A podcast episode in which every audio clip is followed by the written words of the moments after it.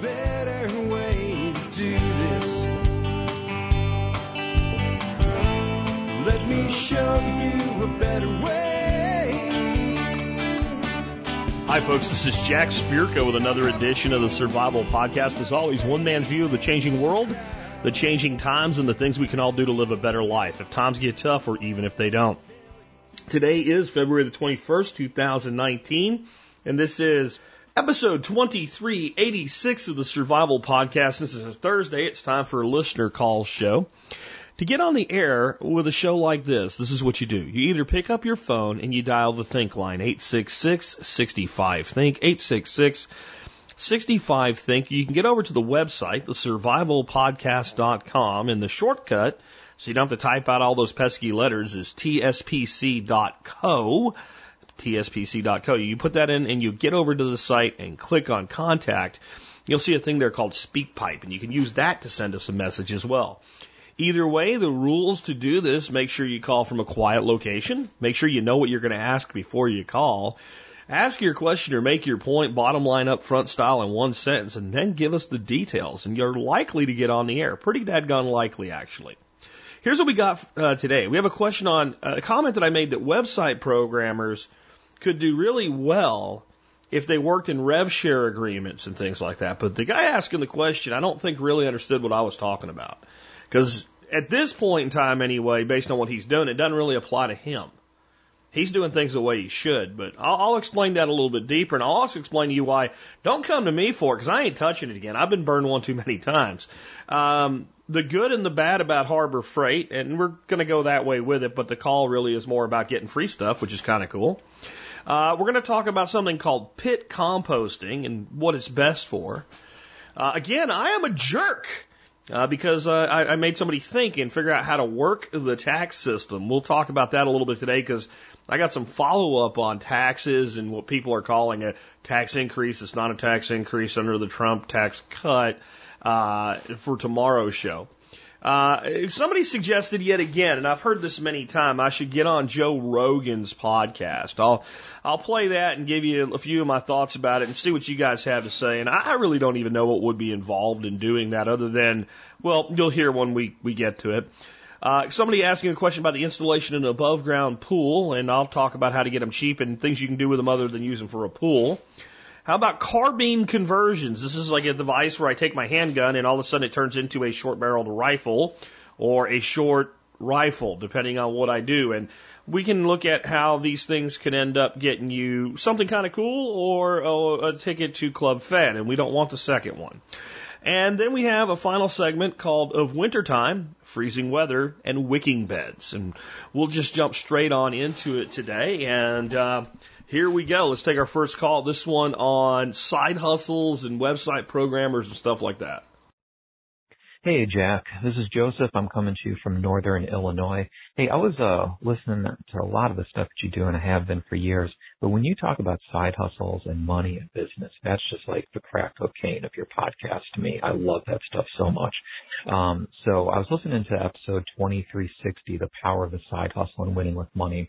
One of the things you were talking about is with people who do website design, which is my side hustle, website design, SEO, some social media stuff um, but mostly WordPress, custom WordPress sites. Um, but you were talking about you wish that coders would stop charging you $100 an hour to do work and then more just kind of become an equity partner or um, kind of trade for some type of partnership in the business and have that be the way that they're compensated. If you can talk more about that on a show, I would appreciate that so much. Because right now I'm doing fine. I make money with this. It's it's a great little side gig. Um, but I wish more of it could be passive income and, you know, working by hour, just trading your time for money, I think is always a rough way to go. So maybe you'd have some insight onto how I could take what I do, which is very high quality custom WordPress websites and SEO stuff and, um, just find some other ways to use that besides billing by hour. All right. Thanks so much. And uh, I totally appreciate everything you're doing, Jack. Keep it up. Okay, so the main reason I'm responding to this one is clearly I wasn't understood. Um, so let's start off with what the caller is currently doing. You are doing exactly what you should be doing with the skill set that you have. I'm going to say it, and I don't mean you personally, but I'm also going to say a lot of people that think they know what they're doing with SEO don't. Um, and a lot of times I, I have worked with web designers to design a website for me and they wanted to get involved with the SEO. And as soon as they started telling me what they thought they knew, I was like, just, you just don't worry about that. So hopefully you're doing a good job with that. And if you're getting the results your clients want and, and the beauty of design and, and uh, this is what I got to say. Design and development to me are different things. The beauty of design is you have a project I need this website. I need to have this many pages. I need it to have a blog. I need it to look like this. I want the header like that. I want it to be adaptive so that it works on a phone and on a computer screen. This is what I want. This is what I want it to do. I want you to make it for me and I'll pay you for it. And then you show me how the basics work so I can take care of myself and go away. Okay. That is a great side hustle. That is awesome. I am not talking about uh, design, and even I guess I would say site development. I'm talking about system development, i.e., programming. These are totally divorced skill sets. In fact, I have only ever known one person that was a good designer and a good uh, programmer at the same time, and I hired him. I hired him, and he worked for me for a long time, and I, I really enjoyed having him work for me as an employee. And I wouldn't to this day even give him a project like we're going to talk about right now. What I was talking about when I made that reference was I want to build a site and I wanted to do certain things. And these are beyond what we can do just by sticking some WordPress plugins on there and turning them on. And I'm going to want this site as we start building a user base to develop more and more capabilities to serve the user. I've tried this over the years. I tried it with a site called 13 Skills for some of you that remember that. And the guy basically hacked together a, a, a WordPress site with some plugins. And the first time he was asked to do anything that was beyond what plugins could do, just nothing happened. And no work happened. And no continuing development happened. And that site never got to where it could make any money. But it could have made a lot of money. Um, I've given complete sites over to people, have them done nothing. So like you, you, you get everything here. I've, I've taken it this far. I can't take it any further. Here, and they're like, oh yeah, and they don't do shit. Okay. Um, there's one particular site that I started up. It's been transferred like three times in ownership now. Still doesn't do shit. Um, we tried to do Gen Forward. We did crowdfunding with that. We raised about twenty thousand dollars. We paid it all to a coder. We offered him rev share beyond that and he, he spent every dime we had and then didn't do shit. Every time I have ever tried to do anything with anybody that's actually a program level developer, someone that actually writes the code behind the site that makes it do the operational things that you need it to do, they have always 100% sucked. What frustrates me with this, if I could have gone back to, let's say, the year 2000, 19 years ago, and known how to do basic programming development like I'm talking about, I could have made a million dollars a year, probably starting three years into it every year all the way up to here, at least. At least. And they don't do it. And what, what, what I figured out over the years is the ones that will already are and they're doing it for themselves. And so I just don't do that anymore. And I think that the only way you can actually develop a site to the level I'm talking about is either to have enough knowledge to do a lot of it yourself, or you have to have ongoing cash. You have to put somebody in a chair and you have to say, if your fingers aren't making code, you're fired. You can have all the beer and Twinkies you want out of the mini fridge, but you code or you're fired. That is the only way I've ever been able to get anything done in this world. And I think it is the way the mind of this type of programmer developer works. And the minute they're not making direct revenue, they can't think forward. And since they can make a hundred, three hundred dollars an hour coding, if they can get a project, they go do that. And well, I'll come back to this, but they never do. So that's what I was talking about. Now, if you wanted to do this, then what I would say you would have to do based on, I could be wrong. Maybe you know how to do complete total coding development. Okay. Uh, but if you don't, then you need to learn to do that. And I think that like most people like me that have this entrepreneurial mind that are that, that come up with these concepts that have the ability to promote them they've done this, this themselves i don't think there's a lot of opportunity doing it that way anymore i really don't I think that if you want to be a programmer developer that builds the next great site, and re- realize the next great site could be a mouse fart compared to a Facebook or a Twitter or something like that. It could be tiny. It could still make you millions of dollars. if you want to be that at this point, I think you're on your own. I think people have given up, and justifiably so. And I think the reality was you were always on your own because the ones that will do. So that's where I'm at with that. Uh, and I don't mean anything negative to the guy that called in. I'm not putting you down. I'm saying you're t- you what you presented to me is a totally different skill set. But as a whole, I see programmers as like they just don't have the mindset to be entrepreneurs. And maybe there's maybe there's a psychological bifurcation there. You know, maybe that's why, well, Jack, why don't you learn a program? I got other shit to do. Programming is very methodical. To me, it's a very boring thing as well. Like I, I've I've learned some ba- I can do P- some basic PHP and stuff like that. Uh, I, I can write HTML code raw, but I don't consider that programming because it's it's very limited and it's not real. It's more of a markup language than a true programming language. Um, so I I, and even the HTML code that I can do, like the only value I get out of it now is when I'm using a WYSIWYG, which is, you know, like in WordPress, what you see is what you get. When something gets jacked up, and it won't work, I can switch to CodeView and, and like figure out what to take out. That that's about the only value that brings me.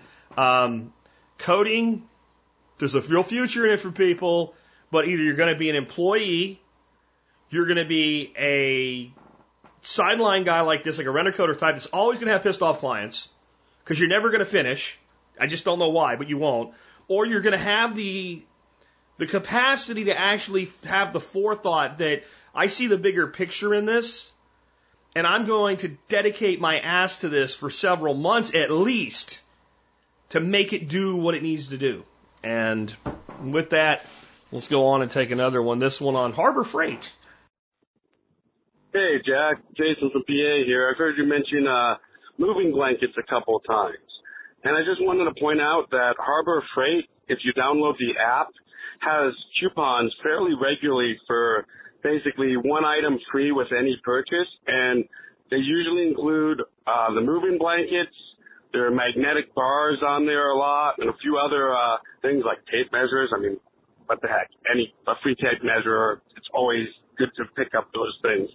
But um, definitely recommend if you've got one of the uh, Harbor Freight stores near you, also known as Disposable Tools, uh, download the app and just shoot, every week you can just walk in, buy one little thing like those little screwdrivers, and uh, walk out with a moving blanket. Um, so, a couple different things here. Number one, I'm going to say that I think Harbor Freight gets a bad rap that's partially earned. Right? That's that's the way I, I look at it. Because some people really trash talk Harbor Freight, and I think it's partially earned, not fully earned. I think some of the tools they make for what they are, they're just fine. I think a lot of tools that they make for the average Joe Blow that needs to make sure I have an extra set of screwdrivers in this drawer, and they're not the things I really rely on all the time, but when the kid brings me the toy and no, oh, it's one of those damn little tiny Phillips things I can reach in my kit and oh, there that is and take that out, that type of thing. Um, I think some of the tools they make are just fine for what they are, period. Um, I have a log splitter uh, hydraulic log splitter that I bought from Harbor Freight like 10 years ago, and it thing still works as good as the day we got it because it's basically a floor jack with a wedge on it put into a horizontal bracket. I mean, you can't really mess it up.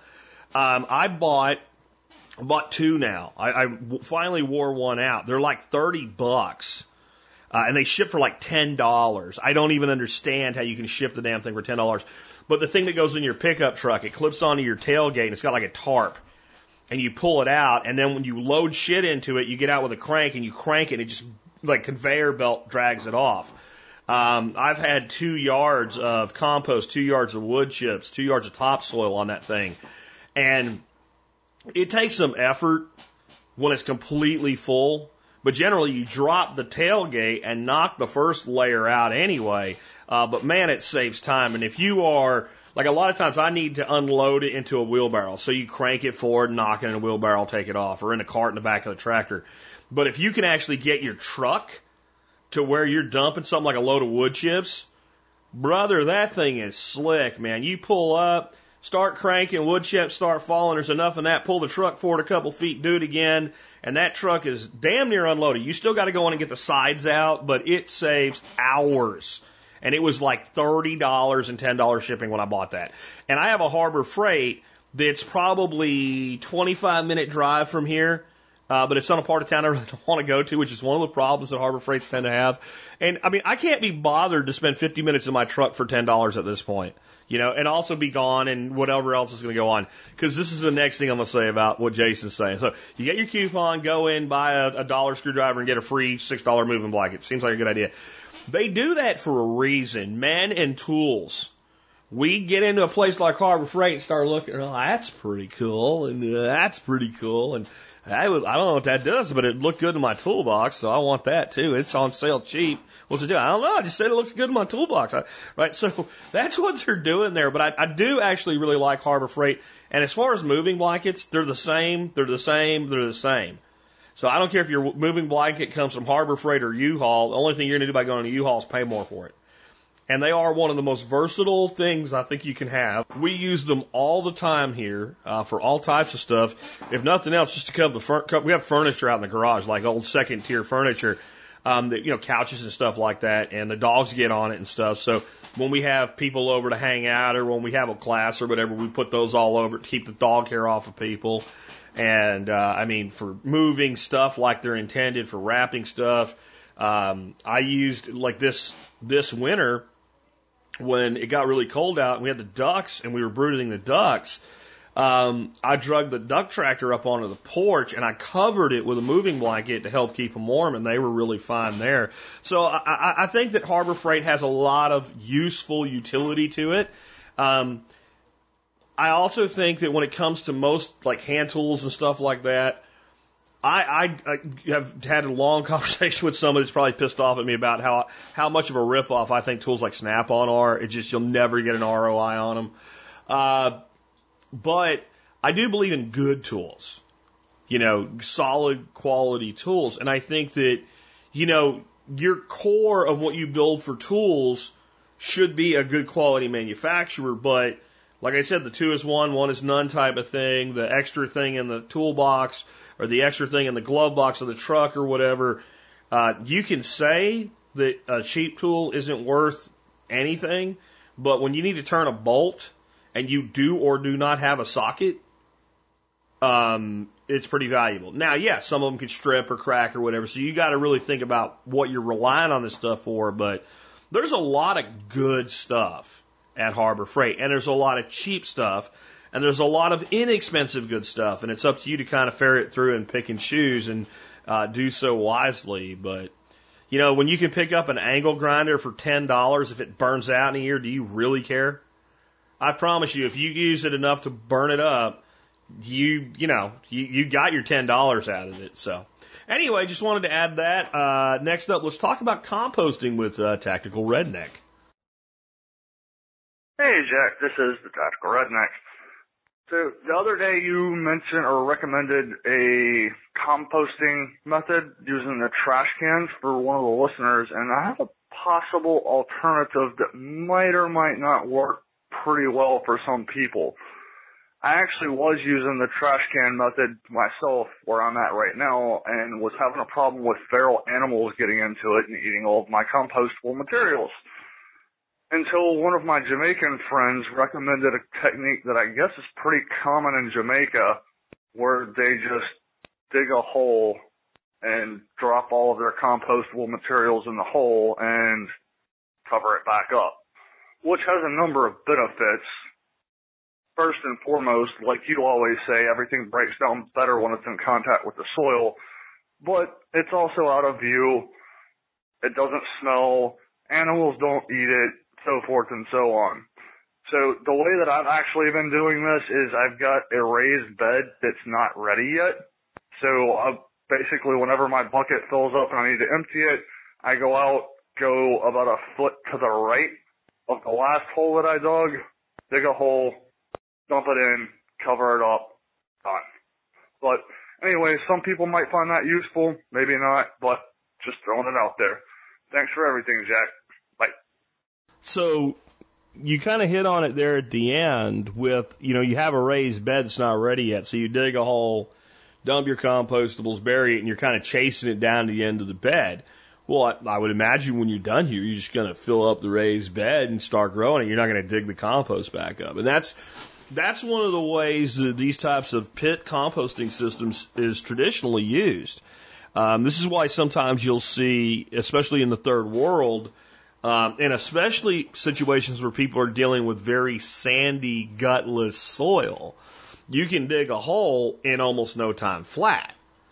Building up organic matter is more difficult. So they'll dig a hole, and I've seen systems where they dig a really big hole. And they might, you know, put a week's worth of stuff in that hole and then they'll put, you know, a layer of sand, soil, whatever they have, uh, a couple inches deep on it. That's still a pretty big hole. And then they'll throw more, and then they'll cover it. And then they'll throw more, and they'll cover it. And then they'll throw more, and they'll cover it. And you go and you look at some of these agricultural systems like this, and what you see is spaced out beds, kind of like you think we think of here. They generally don't have any kind of a border, and they're generally kind of a rounded hump, and they're growing. It's like circles and that's all that it is. By the time they get it built all the way back and all the soil recovered, you know, maybe they give it a rest to let everything continue to break down. They start a new one. And then when the time comes, they plan into the last one and they just continue to do this. And when they get all the way, you know, wherever they're going to be, they, in total development, they go back to the first one, dig it back up and start composting into it again. You could certainly do that with standard raised beds. You could do that, you know, as long as you have one that you can rest, you can constantly do that with any system that you have. There, composting is one of those things where the the, ter- the the concept of there's more than one way to skin a cat is is dead on, and, and there's probably a, a, a thousand ways to compost that are good, and only a couple of them that are bad or not so good. One of the things we do have to watch out for is if we end up composting anaerobically.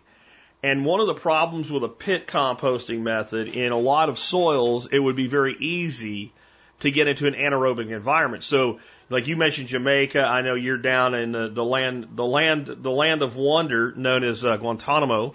At least I think that's where you are. I don't know if you're done with that, whatever, but you were down there for a long time. Uh, so you're dealing with very sandy soil. Well, you, you're not probably going to end up that anaerobic with sandy soil.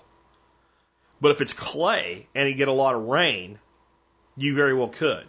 Now, the offset is if you have a lot of soil organisms and worms and stuff, which you probably will, you're kind of ringing the dinner bell. So you said animals can't get to it, but the subsoil animals do. And if you're doing this layered approach that I talked about, instead of digging a big hole, throw all the stuff in there and cover it up, and then, okay, now it's just buried. We're, we're burying it a little at a time, just enough, like you said, so you don't get any stink and the dogs don't come and rats don't come and whatever. Then what happens is there's plenty of air can get into there and we have a slow breakdown layered process. And as we build up, our worms just chase up. And by the time we're done, we have not just composted that system, we have really built up the biological activity. So it's something you can look at and see, does that fit for me? It, it depends so much. How big of an area? How, you know, how, how patient are you with having a spot that you can rest? How much work do you want to put into it? Do you have animals? You know, if you have chickens, composting without them is kind of like doing work you don't have to. If you don't have chickens, well, then, you know, you look to another methodology. So good call, man. Uh, thanks for it. It's something probably I should have talked about more by now. Oh, one other thing though. You do have to be careful in any of these pits what you're composting. Um, this system is actually used in China to make natural gas. Yeah. Because when we break certain things down, we get, we get, you know, methane basically. And so they'll actually dig a pit and they'll, now you want wet breakdown when you're trying to produce gas. All right. Uh, like a biodigester is basically what they build. So they dig a pit, usually clay lined, and then they fill it with, you know, old fruit, cow manure, water, stuff like that that'll create a methane offshot. And then they basically cap it, and then they can channel that gas and capture it and, and produce a fuel that way. And then when they're done producing that fuel, you end up with a fertilizer. Need to add, that is an anaerobic compost system. That is anaerobic. And that, if any compost that's ever done is anaerobic, it needs to be made aerobic before it's used because we talked about soil science on, on Tuesday. And when you go in an anaerobic environment, that's where we're creating all of what we would think of in the soil micros, microorganism world of bad guys. Oxygen fixes this. So that type of compost then needs to kind of be spread out and allowed to sit for a while, spread out, you know, only a couple, couple inches to maybe a half a foot deep. And then it can be kind of pulled up from there and then used. And so that's the same if you dredge a pond. You dredge the, the soil out of the bottom of a pond. It's been, you know, maybe been 10 years since that pond was built and you have a layer down there of muck that's maybe a foot deep by that point. It's so much fertility, but if you use it as it is, you're going to be unhappy. But if you give it time to air out, it is, it is such a rich source of nutrient. All right, with that, let's take another one. I am once again a jerk. Yep, Jack is a jerk once again. This is Raylan from Missouri, and I just wanted to call to tell you you're a jerk. If it weren't for you, I would be paying out the nose for being a DoorDash driver. But since I listened to your podcast, I was able to call my certified accountant and get all of my deductions in line. So instead of claiming the two thousand dollars I made, I've made eighteen hundred in exemptions. Thanks, you jerk. Yes, as one listener said, when it comes to Jack being a jerk, jerk is an acronym that means just encouraging real knowledge. And, you know, how to turn income into a loss on paper to pay less taxes is real knowledge. It's the knowledge we should be teaching in public school, uh, aka government school, but we don't for obvious reasons. The system would then be teaching you how to work the system, and the system's not interested in teaching you how to work the system. The system has built the system to be worked by the people that consider themselves the elites. The problem for the elites is it works for them, but it doesn't mean it doesn't work for you. Now, you're not going to be Amazon and pay zero taxes. Okay? So, but you can use the same strategy to pay a lot less. So this is a couple of things I wanted to say here. Number one is, so, you know, you go drive for like Uber or Lyft or DoorDash or Amazon or whatever.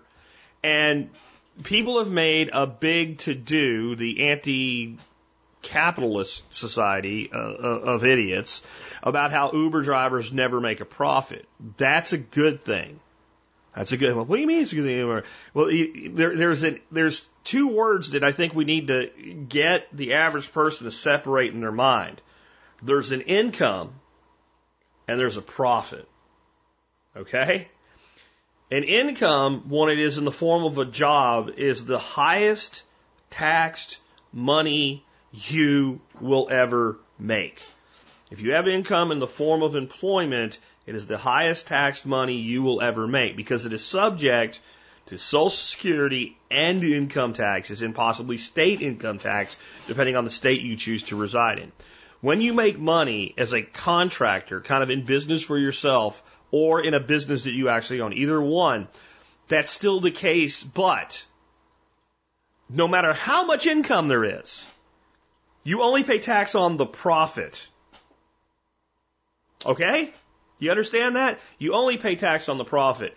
So let me let me break this down for you when it comes to things like the side hustle using a Lyft Uber model. Imagine that you drove to work every day. Well, I do. Okay. And you drive to work and you drive home. You can deduct exactly zero of that. That is an expense against your income. If you were paying tax on profit as an employee, you would say, to accomplish this task, I'm required to leave my residence, go to my place of business, and come home. Well, the government says, wah wah, no. Okay. When you're doing something like Uber, DoorDash, etc., the rules are the same until you go to the first place you had to go to. From that point on, everything is a mileage deduction. Okay. Now, instead of saying, well, I use this much gas and, you know, this is how much I spent on tires this year and whatever, it is infinitely almost always the case that you're better off taking what's called a mileage deduction.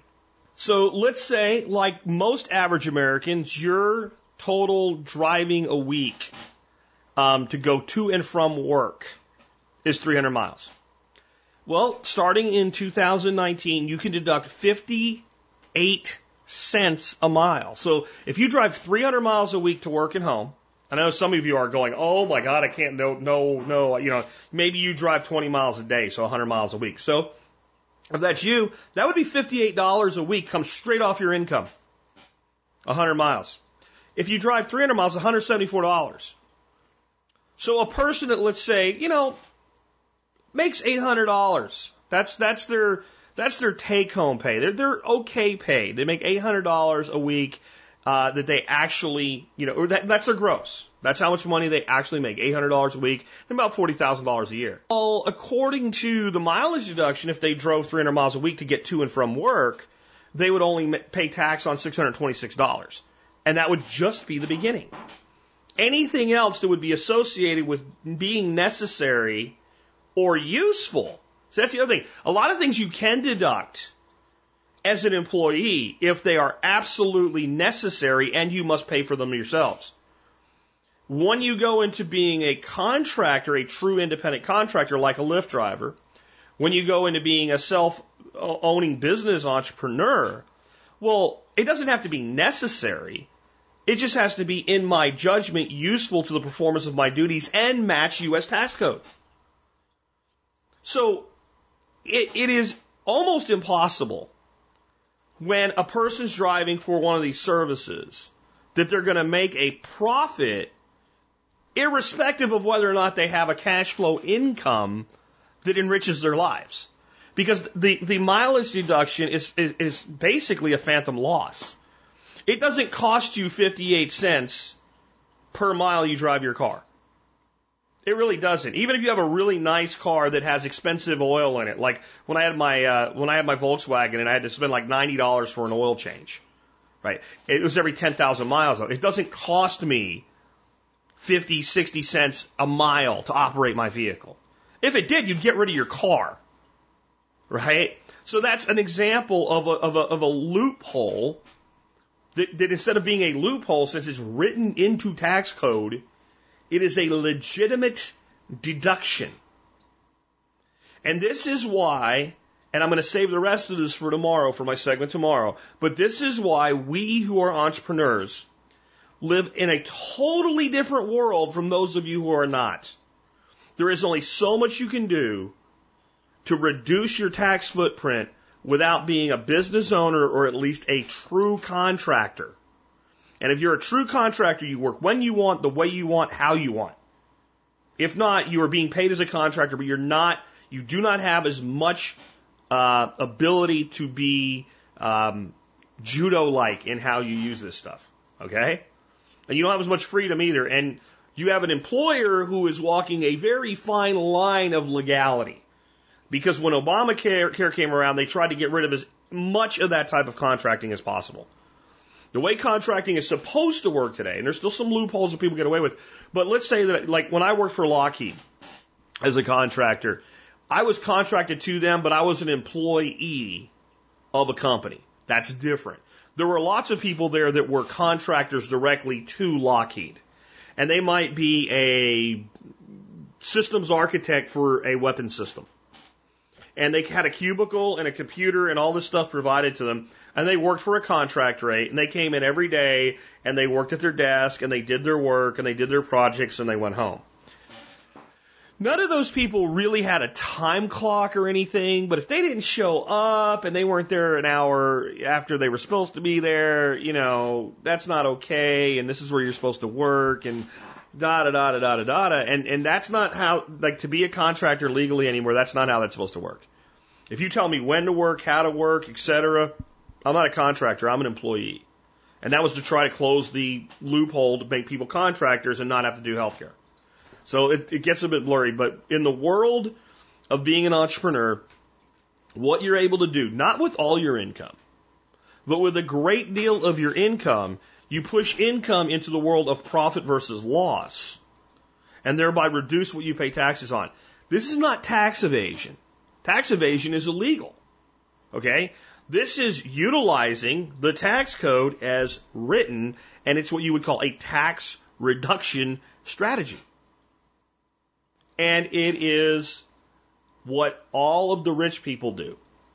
And they have loopholes they can access that you can't, but shouldn't you access every single one that you can? And what it does is it changes the dynamic. This is how most of you earn your income and pay taxes.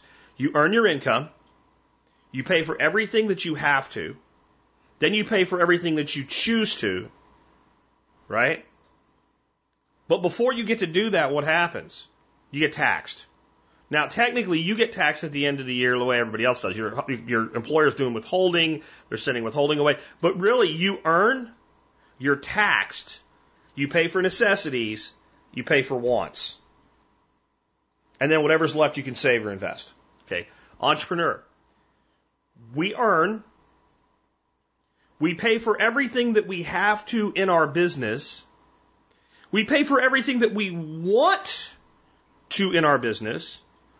We pay for some of the things that we have to in our lives. Then we pay taxes. then we pay for everything else that we want, everything else that we need, whatever's left, and we invest the difference.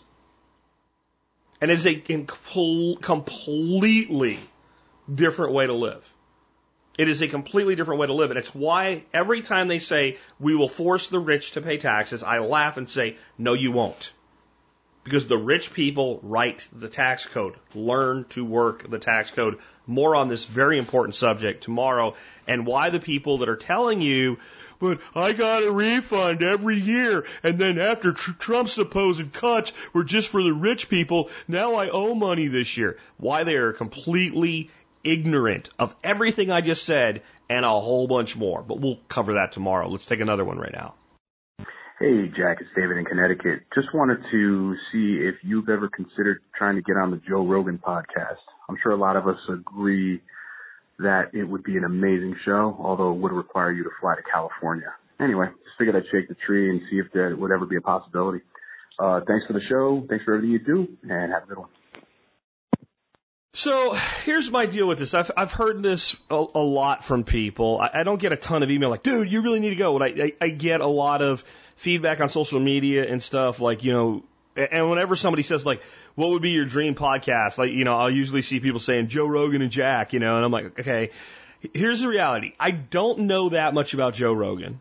I am not a huge consumer of podcasts. And when I do listen to podcasts, since I do this every day, I tend to go outside the fold. I'll listen to something about aquariums or, you know, something like that, right?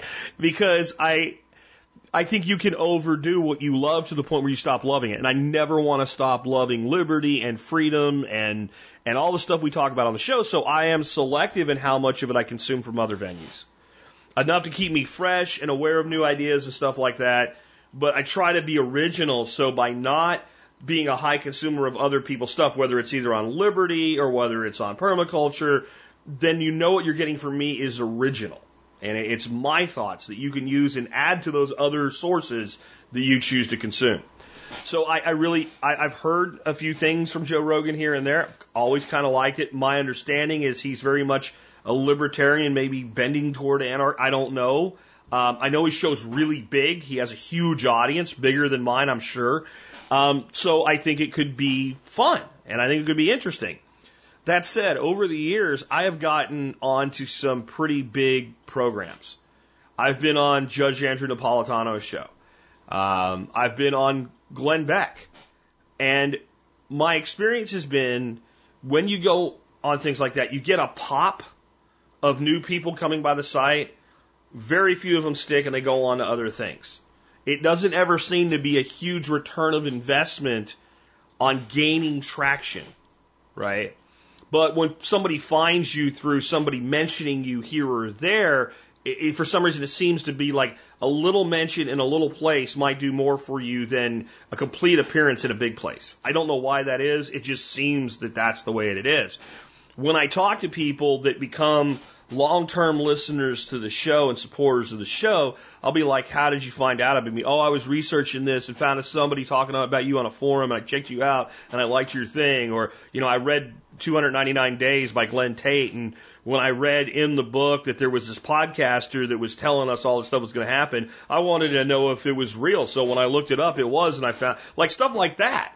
That's the stories I always get. I never get, well, I saw you on Glenn Beck. I saw you on Judge Nap, right? I heard you on the Mike in the Morning show. I read about you in the Houston Chronicle. Like, I got all that exposure and it didn't seem to really do much, you know? Uh, I, I made a deal, got Gary Vaynerchuk on the show. And I got him to tweet out about me, which, you know, people stand in line to do that now. I got him to put me on his Facebook and all, and it had a very limited effect. You could see the bump, the one hour bump, but it wasn't sticky. Now, I, I, the reason I think it might be different with Rogan is number one, our medium's the same. Number two, from my understanding, our view on government and most things like that are very similar. So we have a common ideal that there's a theme throughout what we do, even though we're different. And we have a common mean of delivery, which is audio podcasting. I guess he does video too. Um, I'm not thrilled with the idea of having to fly to California to be on somebody's podcast. Uh, I, I'm sure that's his thing. He has every right to his thing. If that's the way he does things, he wants to be in your studio and mic'd up and next to him and all. I get that, but it's a podcast. I have done podcasts with people sitting in the middle of Jordan. I have done podcasts with people in war zones in Afghanistan. I have done podcasts multiple times with Geoff Lawton sitting in the remotest part of friggin' Australia you can think of. And I didn't need them here. And I actually kind of like again, Joe can do what he wants. I'm not put it down, right? I think Joe's a good dude. Uh, from, again, from what I know, um, I actually don't want to do podcasts with people sitting next to me. I hate it. I despise it, and and I'll tell you why. Most of the people I interview are not professionals behind a microphone. And in the few times I've done it, what happens is I'm like, so hey, tell me what you think about. And then all of a sudden, this person who five seconds ago, before we got on the air, was like, well, I want to talk about this and that and this, and they're nice and their delivery's good, and they're they're like, well, you see, when you do that, and it's like they get intimidated.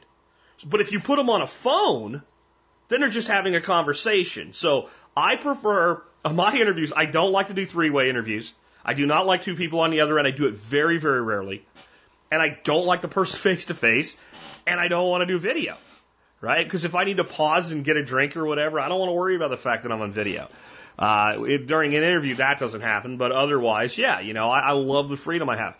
I'm open to it. I don't even know what the process is. Like when I got on uh, Judge Nap's show, they had like a thing like, who do you want to see next? And it was like a dig thing where you thumbs up, thumb down it and we just gang blasted it, right? We had like we somebody submitted it, and then I promoted it on the air, and then like 400 people went over there and thumbs up it, and like within a day we were like the number two requested thing on the show, so they got in touch with me.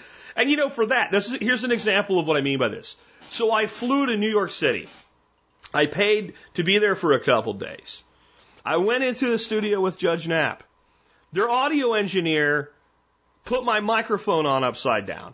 I hit a home run with the interview, and then we had to redo it, and it didn't come out as good. Um, I got very little effect from it. I got the prestige. I was on Judge Nap's show. Uh, I got to meet John Stossel in the green room. That was kind of cool. He just happened to be there. Um, I got to meet Judge Nap. That was all fun. But if I had to, if you had to quantify and say, does this go in your profit or loss column from an expense standpoint? It went in the loss column and not just on paper like we just talked about. Now, you know, like going back to what we just talked about, the thing is I could fly to California. I could do some other shit while I'm out there and have fun and write the whole thing off. So I'm open to it. I want to know what you guys think because what you guys think to me is the most important thing. Anyway, with that, let's go ahead and take another call. Jack, this is Zach from Eastern Tejas. I had a quick question, get your thoughts about setting up an above ground pool I've got uh, an above ground pool, a used one I bought at the end of the past summer. Pretty good shape. Uh, it's only been used for one season. Got a saltwater pump and uh, some other stuff that I don't even know what it is. But just uh, wanted to get your thoughts on setting it up, you know, how what to put under it, sand, gravel, you know, to keep it from uh, destabilizing over time, and any other tips you might have for putting them up and keeping them looking good over the years. Appreciate you. Okay, so a couple things here. One, I, I've put in quite a few above ground pools over the years. Uh, one of them I put in, I had it almost halfway buried in the ground. Like the front side was, you know, it was a five foot deep pool, and I think it was three foot in the ground. But it was okay to go that deep because the backside was barely in the ground. Uh, I had one put in here, um, just sitting on a flat surface. I had another one installed in Pennsylvania uh, that was also on a flat surface, and I had one that was um, just installed straight up like they always do them in, in Arlington. So I've been through four installs now. Every single time they did whatever digging they needed to do with a Bobcat. They they brought in sand as a leveling agent, plain old everyday sand. That's what they use, not gravel. And so, you know, you can do it by hand without a back uh, a Bobcat if you don't have one, or without a bucket loader if you don't have one. But I'm telling you, everybody that did it, because I paid to have somebody do them, and I'll tell you, you might want to, if especially if you're setting this up as a quote unquote pool. I'm going to talk about some other things you might do with one of these in a minute, but if you're setting it up as a pool and you want it to look good and be a pool for your family to swim in, I have never paid more than $500 for somebody to do an install on one. Now, if you're if you if you want to get this done quickly, um, you're going to have to get the sand, and you're going to get Bobcat. And generally, for me, I can rent a Bobcat for around two hundred dollars a day, plus delivery. So now I'm within 250 bucks, and I don't have to do it, and a professional is going to come do it that knows how.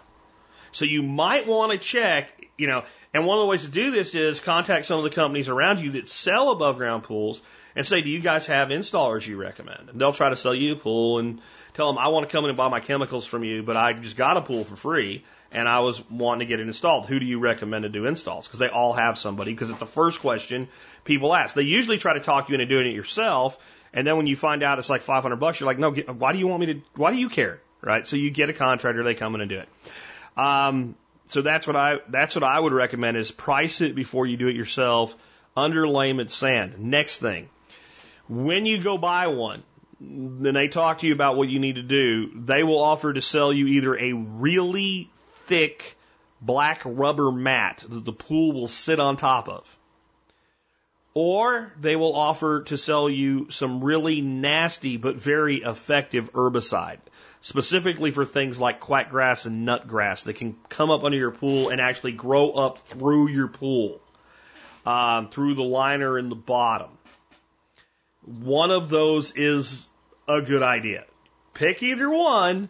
And again, you can talk to any company that sells above ground pools about that and they'll be happy to talk about it. When we moved here, you know, by then I'm full on permaculturist. I understand all this stuff and, and whatnot. Uh, I went with the black plastic, which costs more, but it's permanent. Like that, you know, not only can that herbicide leach out around the surrounding area, um, eventually it does stop working. Uh, the black underlayment they put down, um, I, I, it came with like a 25 year warranty. And, and if it, what the warranty stated is if something grew through it, as long as it was done by a qualified installer, by the way, because if there was a tree branch, you know, whatever. But if, if, if any vegetation actually caused damage to your liner, the warranty covered replacement of the underlayment replacement of the liner, and the labor to do it. So I think they're pretty confident in it. And that was a 25 year warranty. Um, probably easy to do because most people probably sell their house within 10 years and next person had no idea how to claim it. But anyway, I think it's a solid way to go. Uh, I wanted to just throw out another thing though. Like, it's good, good on you, man, for getting a free under, above ground pool. I see this stuff on Craigslist all the time. I think there's tremendous potential for aquatics and aquaponics here. Um, you could see the thing about these above ground pools. What you'll find if you go buy one, if you buy a circle, it's cheap. If you buy an oval, it's expensive. You might wonder why. Why, why is that the case? But it is because we put an oval in at my house, at my first house in Arlington, not the second one. And the reason we did an oval is that the way the yard was really small and it made a lot more sense to do an oval shaped pool, but we paid probably twice as much for it. And the reason is an oval pool has straight panels and rounded panels. So it has specialized components. The round pools are the round pools are the round pools as long as they're from the same manufacturer with the same uh, edging and all that. So the difference between, let's say, a 12 foot and a 24 foot pool is there's more panels. They're all the same. And that keeps the cost down. So what that means is, yeah, you might have to cut some holes for that one that has the, the plumbing going in and out of it. Um, but you can make multiple little pools from one big one.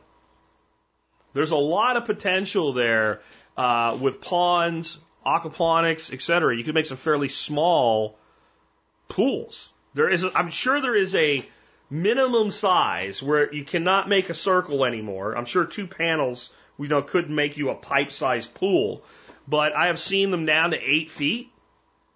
So that's got some potential too. And I, again, I, I, I really think the concept that you can go out and get a free 24 foot round pool, most common size, four or five foot deep, set it up for $500 even if somebody else does the work for you. If you do, if you go buy a liner, you can buy a brand new liner for a few hundred dollars and have basically a 20,000 gallon pond for under a thousand bucks. And yeah, it comes with the pumps and all. And but if you're using a sand filter that was for a chlorinated pool, you can just not use chlorine, and you could basically fill that that that that filter with something like bio rings, and you've got a biological filter for a pond. I think there's a lot of potential there. Now you got to sell the wife on having this above ground pool that's not really a pool, right? Uh, you can think about ways you can deck it in, but if you have the right landform, man, it can it can be hidden, tucked away, look really nice, all types of things. Uh, anyway, with that, let's go ahead and take another one before I talk myself into trolling Craigslist for another pool today. Jack, this is Andrew in Colorado.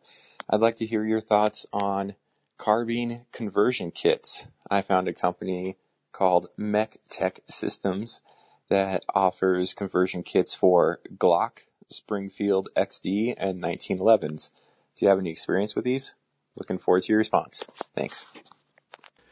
Okay, so I looked up Mech Tech, and what I think is damn it, um, I was all ready to talk about the serious limitations with carbine conversions, specifically related to the Roni carbine conversions, um, with expense and with either you're ending up with not all the Roni products, but many of them.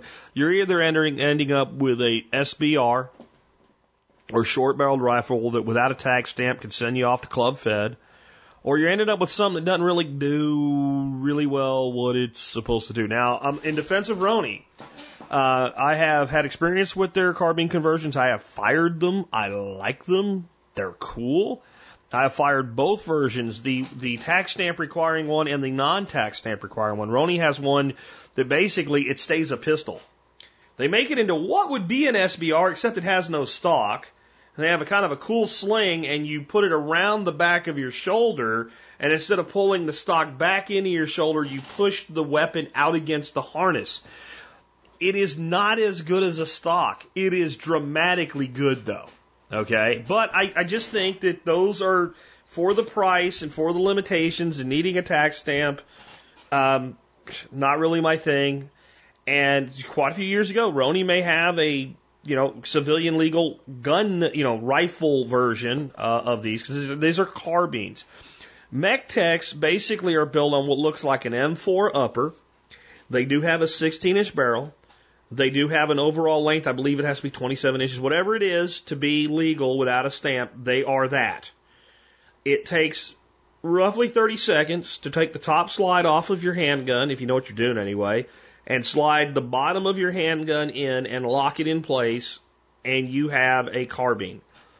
The cost is right around 500 bucks, and there's some extras and stuff most people would want to probably push it north of there. Hard for a man to admit. He doesn't want to admit it. Um, because when I look at that, I'm like, well, you know, you can get a pretty decent carbine for that money, and then you have a carbine and the handgun. And when you, you know, like, I, I do think there's a little bit of transformer itis in men. You know, when you were a kid, if you're my age, back in the 80s, the Transformers came out and you wanted to have all the cool Transformers and they transformed. And every movie about a hitman, you ever notice the hitman that's going to shoot somebody? He always has a toolbox and he puts his gun together and it makes click, clack, click, ka-chick, clack, click, right? And, and there is something in guys. We like shit like that, right? And I think the, these carbine conversion things, they play on that a little bit. But the advantage, number one, they look incredibly reliable. I watched a couple of Hickok 45s videos on them. And I know some people really like him and some don't. I really do like him. People like, he's just an old man with guns. Yeah. What do you got to against an old man with guns, man? Right? So, um, really like the way they performed. They seem quite reliable. Um, they do seem to hold zero, which makes sense because of the way they're designed. They're very quick to convert to and to convert back from. Um, I know that the, the problem is the motivation. So I know there are people that are like, well, if I'm somewhere, man, somebody starts shooting, I've got my CCW, and I got my conversion kit in my trunk. I can run in my trunk, switch over to my carbine, and go in like an operator and take them out. You know, save the day, be the good guy. Probably not likely. Even if you end up with the opportunity, probably not likely. Like deadly force situations, you don't have time to go transformerizing your gun. Pistol caliber carbines are freaking fun. They are enjoyable. They are awesome. They are cool. They will never be bench rest rifles. They're not supposed to be. Who cares? Right? Um, if you have, let's say, a, a, a 10 millimeter Glock, you can buy one of these. You've got a hunting carbine wherever legal. Okay? Um, if you have, you know, even a 45, I think can be a good hunting weapon, uh, with the right ammo.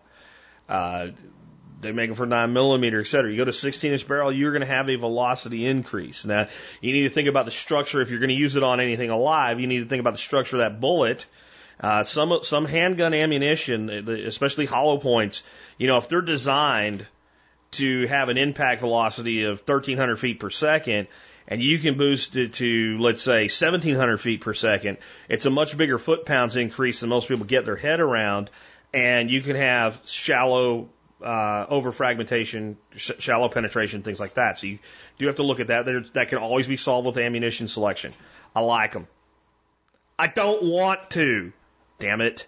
Um, you know, it, it's a good thing they don't make one for 357 SIG for a SIG 239. I probably would have just bought the damn thing because that would be cool as shit.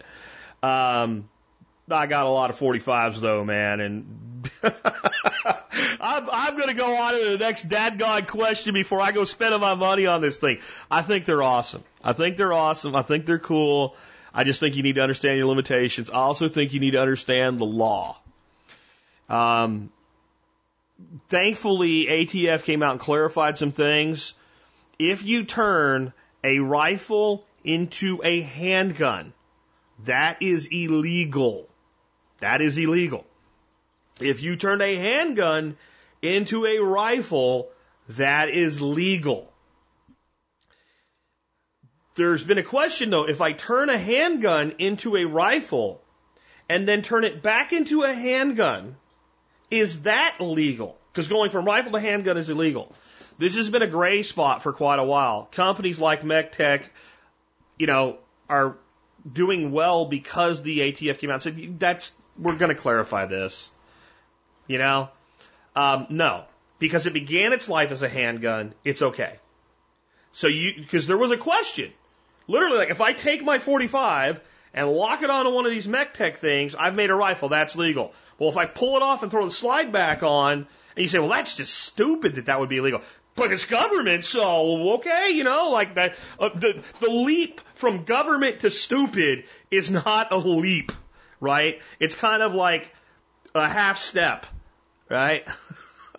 then you think of who knows where this is from? You half stepping moist ass biatch. All right. There's no prize to be won if you know. Just had to throw that out there. Half stepping. but it's like a half step. It's a half step moist ass biatch step to go from government to stupid. Okay. Uh, but but they they weren't that stupid in this situation. They clarified that. So this is perfectly legal. But any you can go to Roni, for instance, and you can buy one that will build an SBR. Totally legal to own. You can have it, and you can have your Glock. Totally legal. Put the Glock inside without the tax stamp, and you are a felon. So just be careful. I put an article that covers all of this in the show notes for you today if you want to know more about it. But carbine conversions, damn it, you got me. Let's take another one. Jack, planning to build some wicking beds this year sometime. Just question, how do you deal with freezing in the wintertime? Do you just drain it or do you not worry about it with lava rock? If there's a pipe in the bottom for an extra reservoir, then I can see there being a problem. What say you? Okay, so my answer is that we drain them. And we design them to be drained. And exactly how we do that depends on what we're building. If we're building a wicking bed attached to an aquaponics system where we have a delivery pipe and an overflow stack and then a return line that goes back to the aquaponics system, first of all, every leg of every system you build, put a valve in it, right? Put a valve in it so you can shut it off whenever you need to. So I'll let, I'm not going to explain that further today. But we'll have a way that we can shut the return off. And then we need to kind of have a thing that comes off of that somewhere. There's a million ways to do this where you can open another valve and the return side drains. And so there's a couple ways we can do this, but the easiest thing to do whenever we're doing a flow through wicking bed, remember it looks a lot like an ebb and flow bed. We have uh, a pipe that comes and we have a pipe that goes down to the bottom of whatever our container is. Then we have some media down there. I usually use pipe and lava rock because the pipe takes up like I use like four inch drain pipe all the way across the bottom like a false floor and then cover that with lava rock because it costs less to buy that pipe than it does a lava rock. You get a nice open flow that way. So then water's coming in, it's filling up to the stack, it's overflowing, going back to the system. In the winter, we shut that delivery off because that's just going to freeze up on us.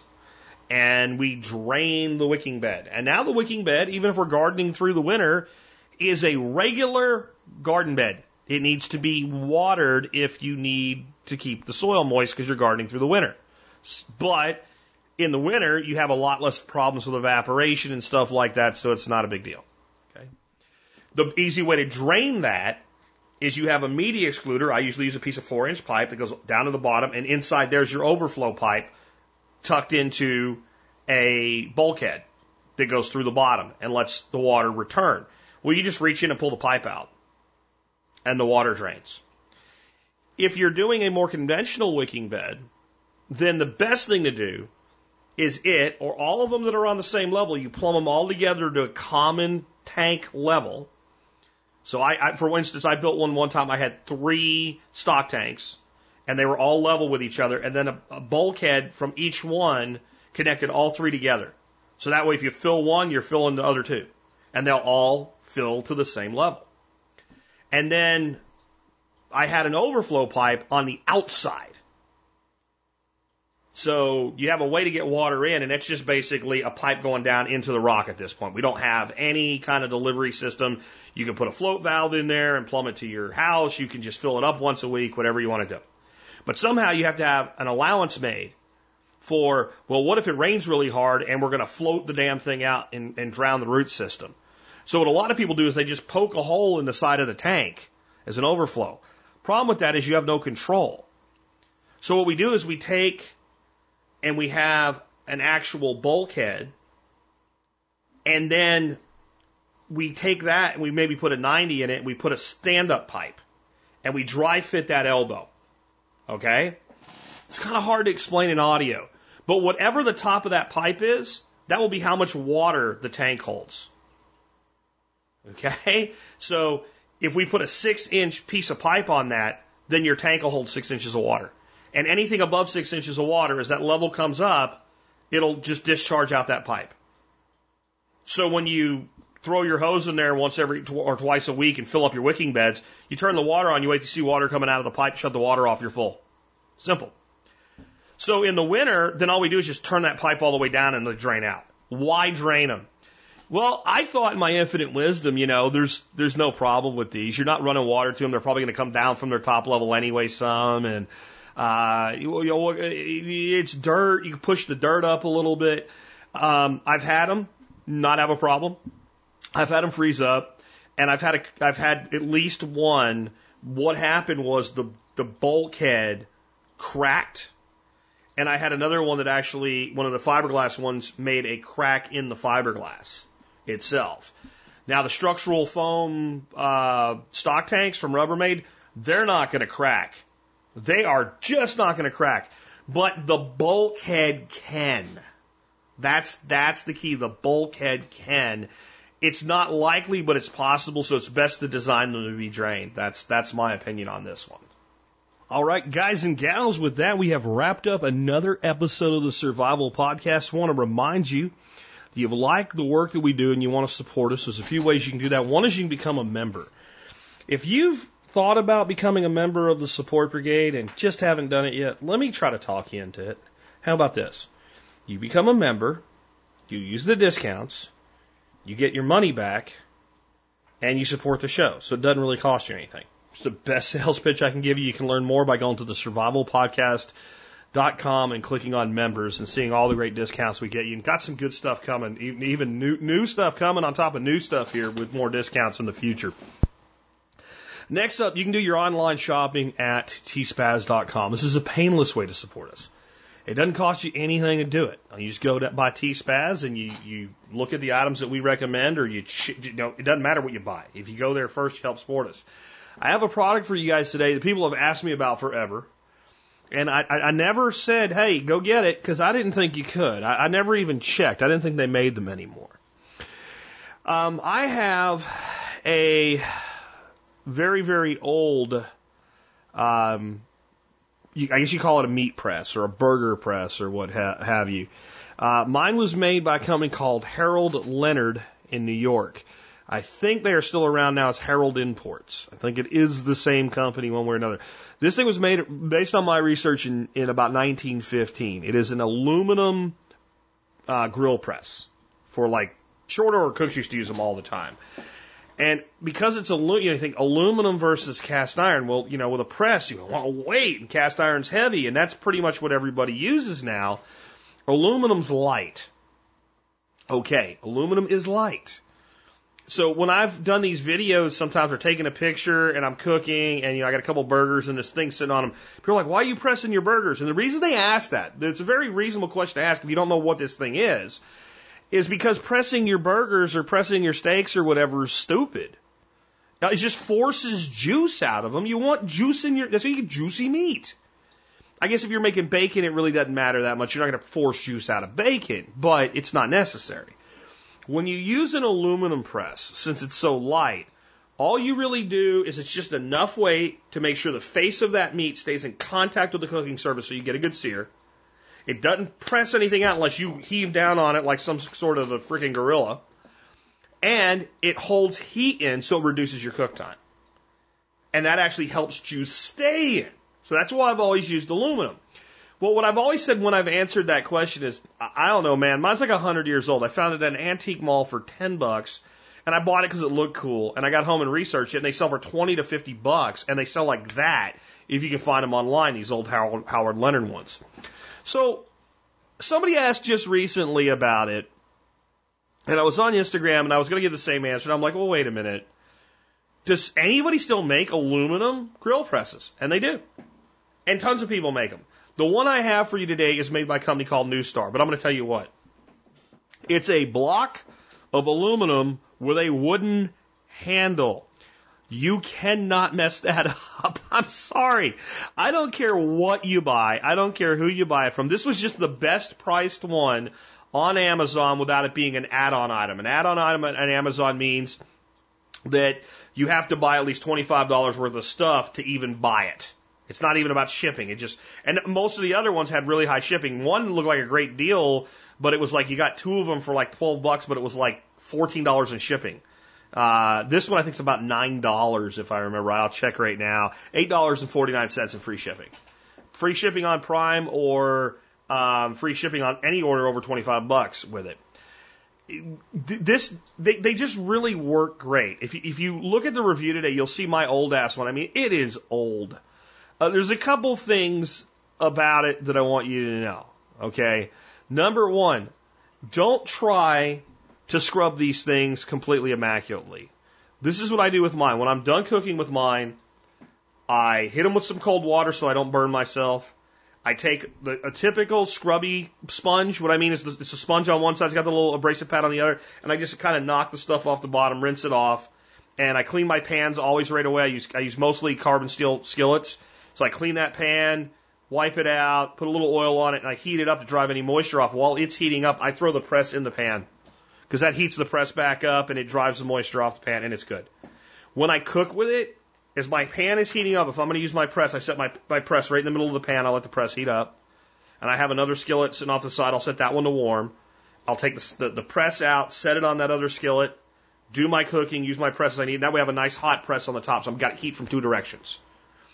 If you're heating it up, You know, it doesn't have to be immaculate. You're not you're not scrubbing surgical steel here that you're going to be performing a brain surgery with or anything. So don't get over the top on that. Number next thing, it is aluminum. Don't put aluminum in the dishwasher. It gets a patina. It can make kind of this residue that messes everything else up. and makes you mad. Um, one of the negative reviews on Amazon was somebody said, "Well, it said it's not dishwasher safe, but I put it in my dishwasher anyway, and now it messed things up." And I'm and they put a picture of it. I'm like, "Oh God, you are an indictment on the public education system. You are proof that government school does not work." You literally said, "I am stupid, and I am angry that I am stupid." In the words of Ron White, you can't fix stupid.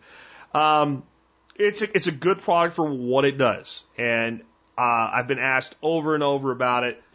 Here you go. Give it a shot. I think you'll like it. And remember, with Amazon, you try something, you don't like it, send it back. It's that simple. But uh, again, I would have no brand loyalty on something like this. It's a block of aluminum.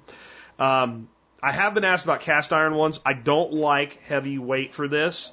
Lodge makes a pretty good one with a, a, an insulated handle where it won't burn the hell out of you. I have a link to that if you actually want to go that way uh, when it comes to uh, a press. But check it out and remember, no matter what you buy, you can help support us by doing your online shopping at tspaz.com.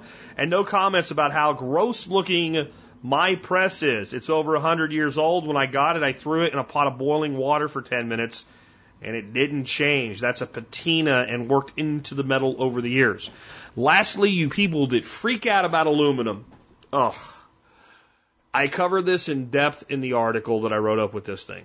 It is theoretically possible for you to get toxic levels of aluminum into your body using aluminum cookware. Short of a, a bastard rasp file and swallowing filings, what it would take is cooking something highly acidic like tomatoes in your, you know, aluminum Dutch oven every day and eating it five times a week, and then maybe you could do that. The thing is, aluminum cookware over time develops a patina. That patina, just like it does with carbon steel and, and cast iron, becomes a polymer. Once that happens, there's literally no exchange anymore between the cookware and the item being cooked. Unless you got like, you know, an abrasive and polished it back to shiny aluminum. When we take it to using a press made out of it, it's irrelevant. It doesn't matter. And I can't tell you how many people I have heard over the years, oh, I would never use aluminum cookware. And then they take a potato and they cut it up into cubes and they wrap it up in a pouch of aluminum foil and they throw it on the grill. And you just shake your head. And again, indictment on the public education system, guys. Aluminum's aluminum. So, uh, anyway, there's my thoughts on that. If you've, you know, if you'd want something like this, I think these will work good for you. And again, since it's Amazon, if it doesn't work out, you can always return them. One other guy complained in a negative review, said it was too light. It's made of aluminum. It's supposed to be. By the way, these things during the heyday of diners in America were all the rage. All the diners used them for cooking burgers because they didn't actually press the juice out, but they sped up the cooking process and got a great sear on a flat top griddle. With that, we have wrapped it up completely. Let's go ahead and uh, tell you about our song of the day. The song of the day is What a wonderful world. I know Louis Armstrong. Yeah, that song, but no, not that version. This is cover week. The Ramones uh, did the, uh, a version of this song, and it actually started out. Uh, they would just do it at concerts, just as kind of a fun thing, and they eventually did record it. And you know, I talked about earlier this week with covers. You either have a band that tries to do it the way, or a person, an artist that tries to do it exactly to the, the spirit of the original, or they make it their own. In this case, the Ramones totally made this song their own. I don't have a problem with that. And, you know, when I hear this song, I do think of that gravelly voice of Louis Armstrong, and that's like one of the most classic songs in America. But, uh, if you don't judge it that way, if you just let it be what it is, it's a pretty cool song. Because it always was, just done a different way. The point of this song, though, is what I wanted to bring out for you guys today. We live in a pretty amazing world. Everything around us really is amazing. For all the bitching we do, all of the complaints we do, all of the problems that we see, it's a wonderful world full of wonderful opportunities if we'll just take them. With that, it's been Jack Spirko with another edition of the Survival Podcast, helping you figure out how to live that better life if times get tough or even if they don't.